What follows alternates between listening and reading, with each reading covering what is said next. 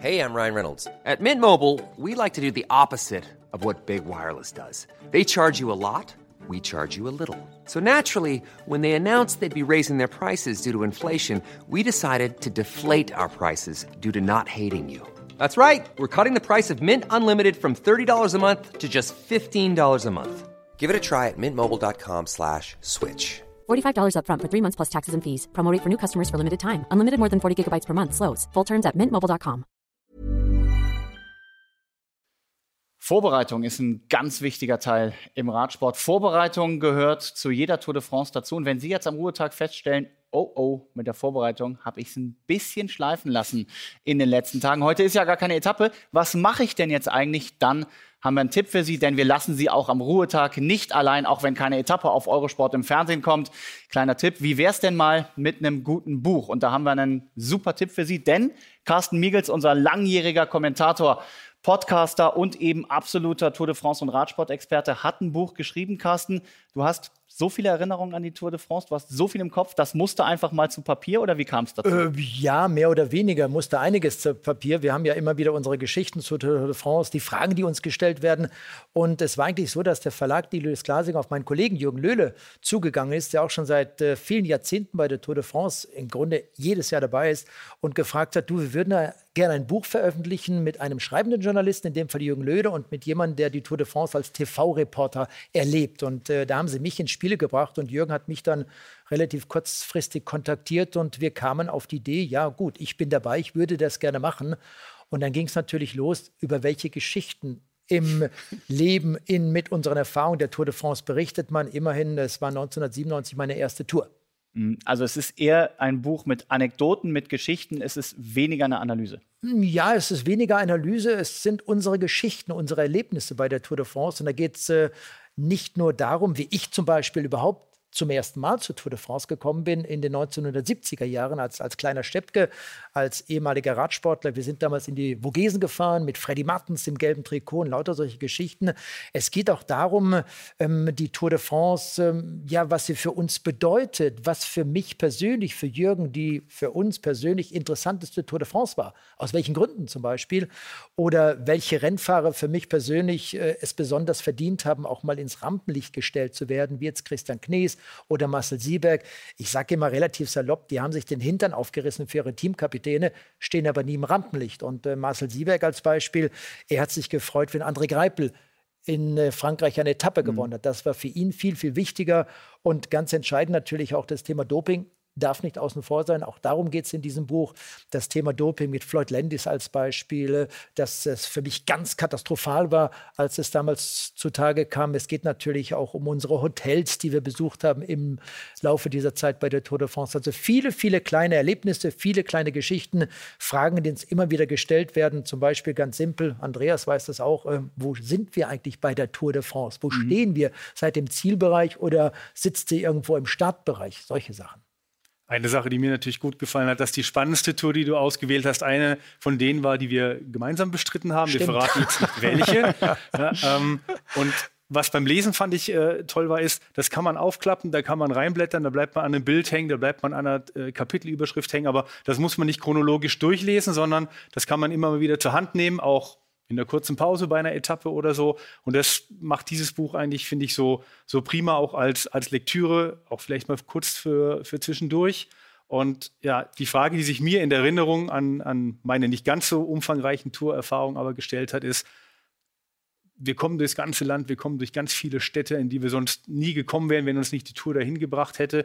Gibt es Orte in Frankreich, wo du sagst, die habe ich durch die Tour kennengelernt und ja, die sind absolut faszinierend. Da, da wäre ich auch als Privatmensch immer mal wieder gerne. Ähm, ja, zum einen äh, zunächst mal nochmal auf das Buch kurz zurückzukommen, was, was diese, diesen Inhalt betrifft oder das Lesen. Ich finde, das ist ideal für den, für den Nachttisch zum Beispiel, dass man mal eine Geschichte lesen kann, dann schläft man ein, vielleicht auch mit dem Buch auf der, auf der Brust oder solche Sachen, keine Ahnung. Ähm, ja, klar, ähm, wir, wir, kommen jetzt mit der Tour de France zum Beispiel in die Region Schweizer Jura, französisches Jura, Dole und dann geht es nach Lausanne. Ähm, das finde ich dort ganz klasse, französisches Jura. Wir waren dort im Rahmen der Tour de France schon einige Male Wir hatten am Ruhetag tolle Weinproben, da warst du auch mit dabei. Das war grandios. Kann mich nicht erinnern. Mit Carlton Kirby zum Beispiel, unserem britischen Kollege. Ich liebe die Pyrenäen. Ich liebe diese Berge dort unten aus dem einfachen Grund, weil sie deutlich schroffer, ursprünglicher sind als die zum Teil gerade in Frankreich verbauten Alpen. Wenn ich an Alpe d'Huez denke, Entschuldigung, tolle, mhm. traditionelle Bergankunft, Mythos im Rahmen der Tour de France, aber schön ist was anderes. Das, das kannst du sicherlich auch so beurteilen. Und Pyrenäen sind einfach, wie ich sagte, die sind ursprünglich, die sind schön, die sind klasse. Bretagne, Normandie, alles großartig im Rahmen der Tour de France. Und äh, ja, was das französische Jura betrifft, das ist zum Beispiel eines der nächsten Ziele, was jetzt den Urlaub betrifft. Mhm. Ja, ganz bestimmt. Also es ist tatsächlich auch so eine Mischung zwischen ähm, Erlebtem, was der Beruf mitbringt, Geschichten, die du selber erlebt hast, immer wieder vermischt mit, mit Sportlichem. Hast du so einen Punkt, wo du sagst, ähm, wenn ich das Roadbook aus diesem Jahr nochmal durchgucke und sage, dieser Ort, das war so für mich was, das hat Tour de France irgendwie ausgemacht, so als kleinen Hinweis, was wir konkret erwarten im Buch. Naja, das ist natürlich schon so. Alpe d'Huez, wenn mhm. wir gerade schon bei diesem Mythos Tour de France waren. Und als ich zum ersten Mal in Alpe d'Huez war, das war 1989. Äh, wir sind damals zu zweit mit dem Motorrad runtergefahren und haben dort die Tour de France begleitet. Und jeder von uns weiß, wie die Tour de France 89 zu Ende gegangen ist. Und äh, dort am Berg der Holländer waren äh, Gerd-Jan Tönisse zum Beispiel und Steven Rux an der Spitze. Er damals im Trikot des Bergbesten. Und insofern ist Alpe d'Huez für mich persönlich auch ein Mythos. Und als ich dort zum ersten Mal als Reporter zurückgekommen bin nach Alpe d'Huez, dachte ich, boah, jetzt bin ich hier so viele Jahre später nicht als Zuschauer am Streckenrand, der irgendwo mit seinem Campingkocher was zu essen macht, sondern der direkt bei der Tour de France mittendrin ist. Stichwort Alp d'Huez. Ich glaube, wenn wir jetzt den Leuten Lust gemacht haben auf die Tour, die Leute sagen, da fahre ich hin, an genau den Berg, weil da ist auch ein bisschen was los, ja, da wird es ja, nicht bisschen. langweilig. Ja. Was, was, was wären so ein, zwei Praxistipps, die du den Leuten mit auf den Weg geben würdest?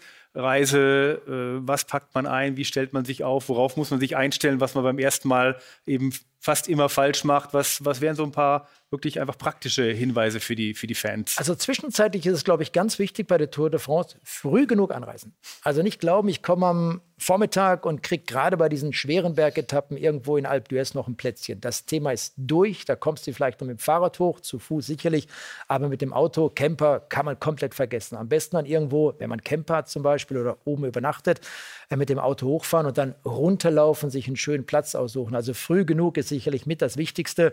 Und wenn ich jetzt die Tour de France besuchen würde als Zuschauer, ich würde mir irgendwann mal eine Bergankunft aussuchen. Ich würde mir vielleicht auch die Flamme Rouge aussuchen. Ich würde mir ein schönes, stilles Plätzchen aussuchen, wo ich einfach mal in Ruhe genießen kann.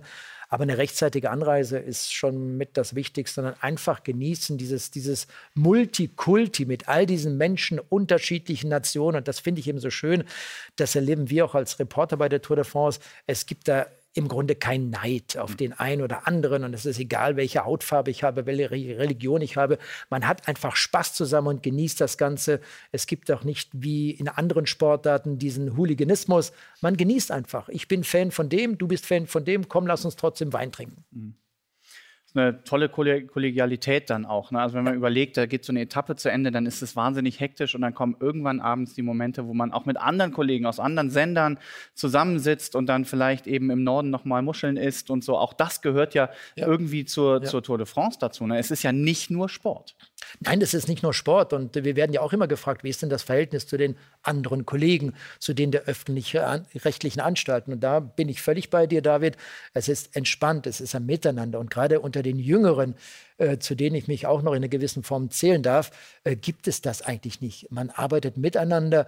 Und drei Wochen oder fast vier Wochen Tour de France zu überstehen, ist auch auf unserer Seite nicht mhm. so einfach. Du weißt selber, wie das ist. Und das muss man erstmal wirklich verkraften. Weg von zu Hause, weg von der Familie, nur unter Strom zu stehen, 24 Stunden, sieben Tage die Woche, nur Tour de France um sich herum zu haben. Und all das sind eben Bestandteile deines Buchs zum Teufel mit der Flamme Rouge. Wir sagen es nochmal, absolute Leseempfehlung, wahnsinnig schöne Geschichten aus einem ganz, ganz langen Reporterleben vor Ort bei der Tour de France, das ja noch nicht vorbei ist. Du bist ja nach wie vor so bei uns. Nein, nein, nein, überhaupt nicht. Ich bin ja froh, dass wir, dass wir dich hier haben und dass du den Velo Club und die Tour de France nach wie vor für Eurosport und für GCN begleitest. Aber wenn wir mal so ein bisschen aufs Sportliche auch gucken, denn es gibt ja auch noch andere Bücher. Wenn du so einen Berg hochfährst, du bist auch wahnsinnig oft mit dir alleine, du hast wahnsinnig viel Zeit nachzudenken und das hat sich wahrscheinlich auch Guillaume Martin gedacht.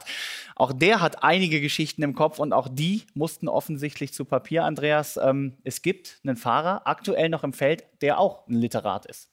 Ja, wirklich, der ein Philosoph sogar ist, nicht nur ein Literat, zwei Bücher schon geschrieben hat, ein Theaterstück schon geschrieben hat, einen Universitätsabschluss hat, Guillaume Martin. Also ganz, ganz spannend, ist nicht so der übliche Verdächtige, äh, was, was Radsportbücher angeht und was die Inhalte angeht, sondern das ist schon auch was zum Mitdenken und zum sich ein bisschen reinfuchsen. Aber ich glaube, das hebt es auch gerade so raus. Ähm, ganz, ganz spezieller Typ, aber dabei grundsympathisch, also nicht irgendwie der Abgehobene, äh, der da schnöselig äh, das vor sich herträgt und ich glaube, jemand, der im Feld auch trotzdem, trotzdem ja. gut gelitten ist.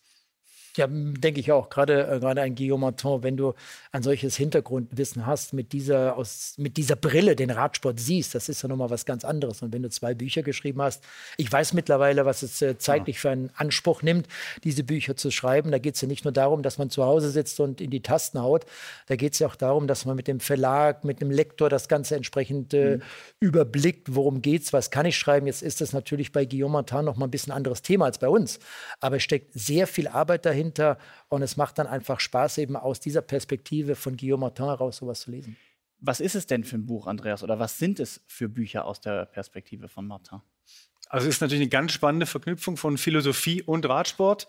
Äh, Im einen äh, lässt er die großen Philosophen an einem äh, fiktiven Radrennen teilnehmen, was äh, ja eine Sache ist, auf die man sich erst einlassen muss, glaube ich, aber dann bekommt man immer mehr Spaß dran. Also es ist wirklich nicht so, dass man denkt, man folgt da jetzt einem universitären Oberseminar und man muss sich da fürchterlich durchkämpfen, sondern es ist ein gewisser eigener Stil. Aber ich glaube, es hat seinen Grund, warum es dann auch noch ein zweites Buch gegeben hat und wahrscheinlich wird es noch mehr geben. Äh, er ist ja noch jung und hat wirklich viel, äh, viel, was er den Leuten mitgeben will. Und ich glaube, so sein zentrales Thema ist, dass er sagt, diese Trennung zwischen, zwischen Körper und Geist, äh, die versucht er irgendwie ein bisschen aufzuheben und wieder zusammenzuführen. Er, sagt, er beschäftigt sich wahnsinnig viel natürlich extrem detailliert mit seinem Körper im Training, in den Rennen. Es ist alles minutiös geplant, Marginal Gains überall.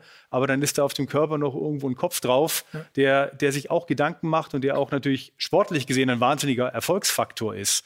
Und das versucht er zusammenzubringen und zu sagen, manche der philosophischen Ansätze äh, der griechischen äh, Vorgänger, äh, die teilt er ebenso nicht, dass er sagt, das sind getrennte Einheiten, sondern im Gegenteil, äh, wenn man beides erfolgreich zusammenbringt, dann geht es erst richtig los. Mhm. Er hört sich jetzt an, eher so nicht für Nachttisch, sondern für tatsächlich konzentriert lesen. Wie viel Vorwissen braucht man oder wie schwierig ist es möglicherweise, dieses Buch zu lesen? Wie viel Zeit sollte man sich wirklich nehmen? Na, es ist sicherlich nicht schwierig, solche Bücher zu lesen. Ähm, man muss oder man sollte ein bisschen Interesse am Radsport haben und vielleicht gerade, mein, wir machen das äh, für, für Radsportkenner im Endeffekt, ähm, ist es sehr lesenswert und was braucht man an Zeit? Unterschiedlich, je nachdem, wie man solche Bücher verschlingt. Ich bin sicherlich jemand, der braucht dann ab und zu mal ein bisschen länger, weil ich die Zeit nicht habe, ständig in einem Buch zu lesen, weil ich selber in der Vorbereitung, gerade auf so eine Tour de France, viel lese und viel arbeite, bin dann froh, wenn ich die Brille mal zur Seite legen kann. Aber für jemand, der in seinem Urlaub liest, ich glaube, der ist relativ zügig mit so einem Buch durch. Die sind ja nicht super dick, wie ja. man sieht. Ich, ich gebe zu, ich habe schon ein paar Begriffe nachgucken müssen zwischendrin mal, wo man dachte, ja, habe ich mal gehört, aber was ganz genau irgendwie war jetzt noch mal dahinter. Aber er macht es einem schon auch leicht. Also ich möchte auf keinen Fall, dass es abschreckend auf die Leute wirkt. wenn er sagt, oh, Philosophie und so. Und er sagt halt, der eine ist mehr der Bergfahrer unter den Philosophen, der andere mehr der Sprinter. Ja. Und dann kann man da, glaube ich, auch ganz gut anknüpfen. Man, man sollte sich wirklich nicht abschrecken lassen, weil ich denke, es lohnt sich. Und es ist zumindest mal für Leute, die vielleicht das Standard-Radsportbuch, sagen, damit, da habe ich eigentlich alles an Biografien und so gelesen, da fühle ich mich gut aufgestellt, ist es eine wirklich ganz andere und auch wirklich spannende neue Welt, die dann da aufgeht. Und ich glaube, wenn wir ihn dann eben im Fernsehen immer mal wieder sehen, äh, er ist ja nun wirklich nicht unerfolgreich, mhm. dann bekommt man einen anderen Draht zu ihm und auch einen neuen Respekt. Dann haben wir natürlich noch ein Thema, was sich 25 Jahre jährt, der Tour de France-Sieg von Jan Ulrich. Und auch da gibt es natürlich einige Bücher, die ihr uns mitgebracht habt, wo wir natürlich drüber reden wollen, wo wir eine Auswahl getroffen haben und eben euch als Experten hier haben, um mal zu zeigen, was würde sich denn lohnen, wenn man in dieses Thema, das ja wahnsinnig viele Facetten hat, was eben nicht nur diese Tour vor 25 Jahren beinhaltet, sondern was auch alles, was danach gekommen ist, noch beinhaltet. Was sollte man lesen? Carsten. Ja, was sollte man lesen? Ich glaube, am, am wichtigsten, zumindest mal aus, aus unserer deutscher Perspektive raus, von Sebastian Moll, ein in New York lebender Kollege, der jetzt auch zum Teil wieder in Deutschland ist, in Frankfurt zum Beispiel, das Buch dort entsprechend vorstellt. Er hat ähm, das Buch über Jan Ulrich geschrieben und da geht es eben auch äh, um die Geschichte eines tragischen Helden im Endeffekt. Und, und was gut daran ist, das, was Sebastian gemacht hat, der auch schon seit vielen Jahren den Radsport intensivst begleitet. Er kennt sich mit, mit all diesen Hintergrundgeschichten aus, eben auch damals 1997 und all was, da, was danach kam, äh, mit Tim Ober, mit Team Geroldsteiner mhm. zum Beispiel. Und er stellt eigentlich in diesem Buch dar, wie man Jan Ulrich auch mal sehen sollte. Und es ist im Grunde eine tragische Persönlichkeit, Jan Ulrich, der in jungen Jahren ähm, Riesenerfolg hatte, unterstützt wurde von seinen damaligen Trainern. Er hatte viele sogenannte Freunde, die von ihm vieles haben wollten, vor allem ein bisschen Geld von ihm. Und das wird alles bei Sebastian dort entsprechend nochmal angesprochen, dass Jan Ulrich ähm, mir persönlich persönlich auch in einer gewissen Form leid tun kann, muss man einfach so sagen, weil diese Fehler, die er in seinem Leben begangen hat, die ruhen auch oder kommen mit dem Ursprung aus seiner Kindheit heraus, weil er sicherlich nicht so ausgewachsen ist, wie wir das erlebt haben ähm, in einem wohlbehüteten Elternhaus und der Erfolg und dieses Geld und all diese Themen mit Doping kamen noch dazu. Also er ist der, der tragische Held, kann man schon fast mhm. sagen. Ne? Als Einstieg würde ich fast sogar die, die Kapitel in deinem und Jürgen Löhles Buch empfehlen, weil ihr beide schildert, wie ihr diesen, ja. diesen Tag in Andorra Arcalis damals erlebt habt, als für viele, die am Radsport nicht so dran waren, dieser, dieser Stern wirklich aufging. Äh, fand ich einen ganz spannenden Blick hinter die Kulissen, weil das wusste ich so auch nicht, wie, wie dieser Tag für euch ablief ja, und ja. wie die internationalen Journalisten dann auf euch deutsche Kollegen zugestürmt sind und Bescheid wissen wollten und wie die ja, viele Große der Tourgeschichte dann da schon gesagt haben, das ist jemand, der wird ja eben für Jahre jetzt dominieren.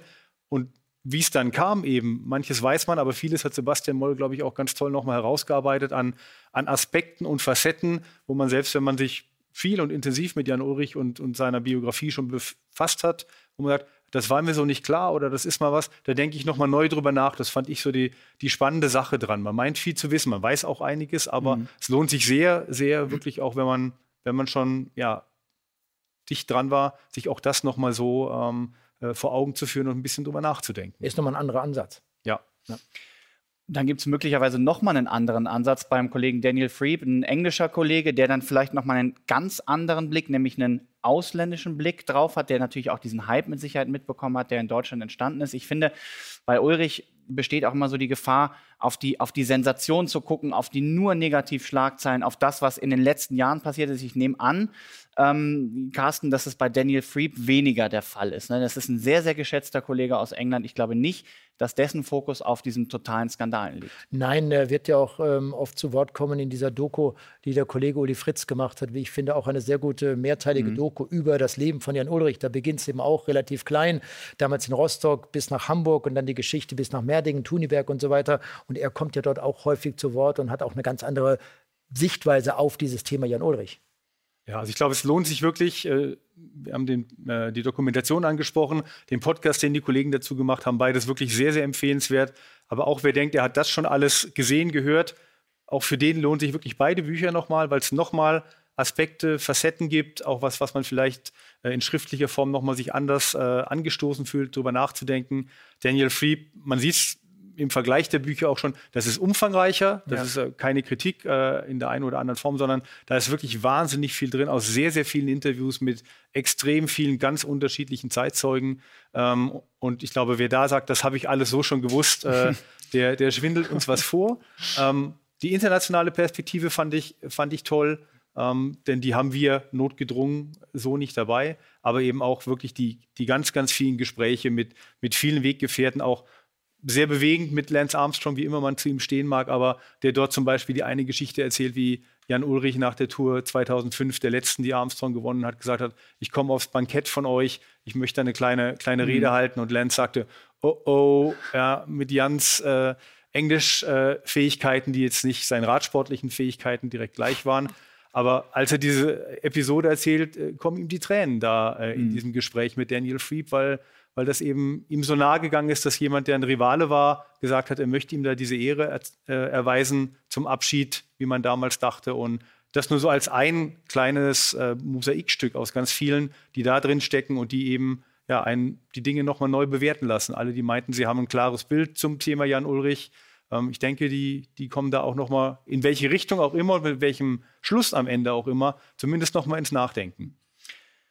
Drei Themengebiete mit einem aktuellen Bezug. Es gibt aber natürlich noch eine Fülle von anderen Radsportbüchern. Jetzt haben wir drei Sachen sehr konkret besprochen, beziehungsweise mehrere Bücher. Was habt ihr sonst noch so auf der Pfanne, so an Must-Haves oder Must-Read, wenn man sich ein bisschen mehr mit dem Radsport auseinandersetzen möchte. Na, was ich jetzt ganz gut gefunden habe, ist zum Beispiel auch, wir hatten, glaube ich, gestern mal darüber gesprochen oder vorgestern von Strava, diese Fahrradtouren in Frankreich. Wir haben ja über die Tour gesprochen.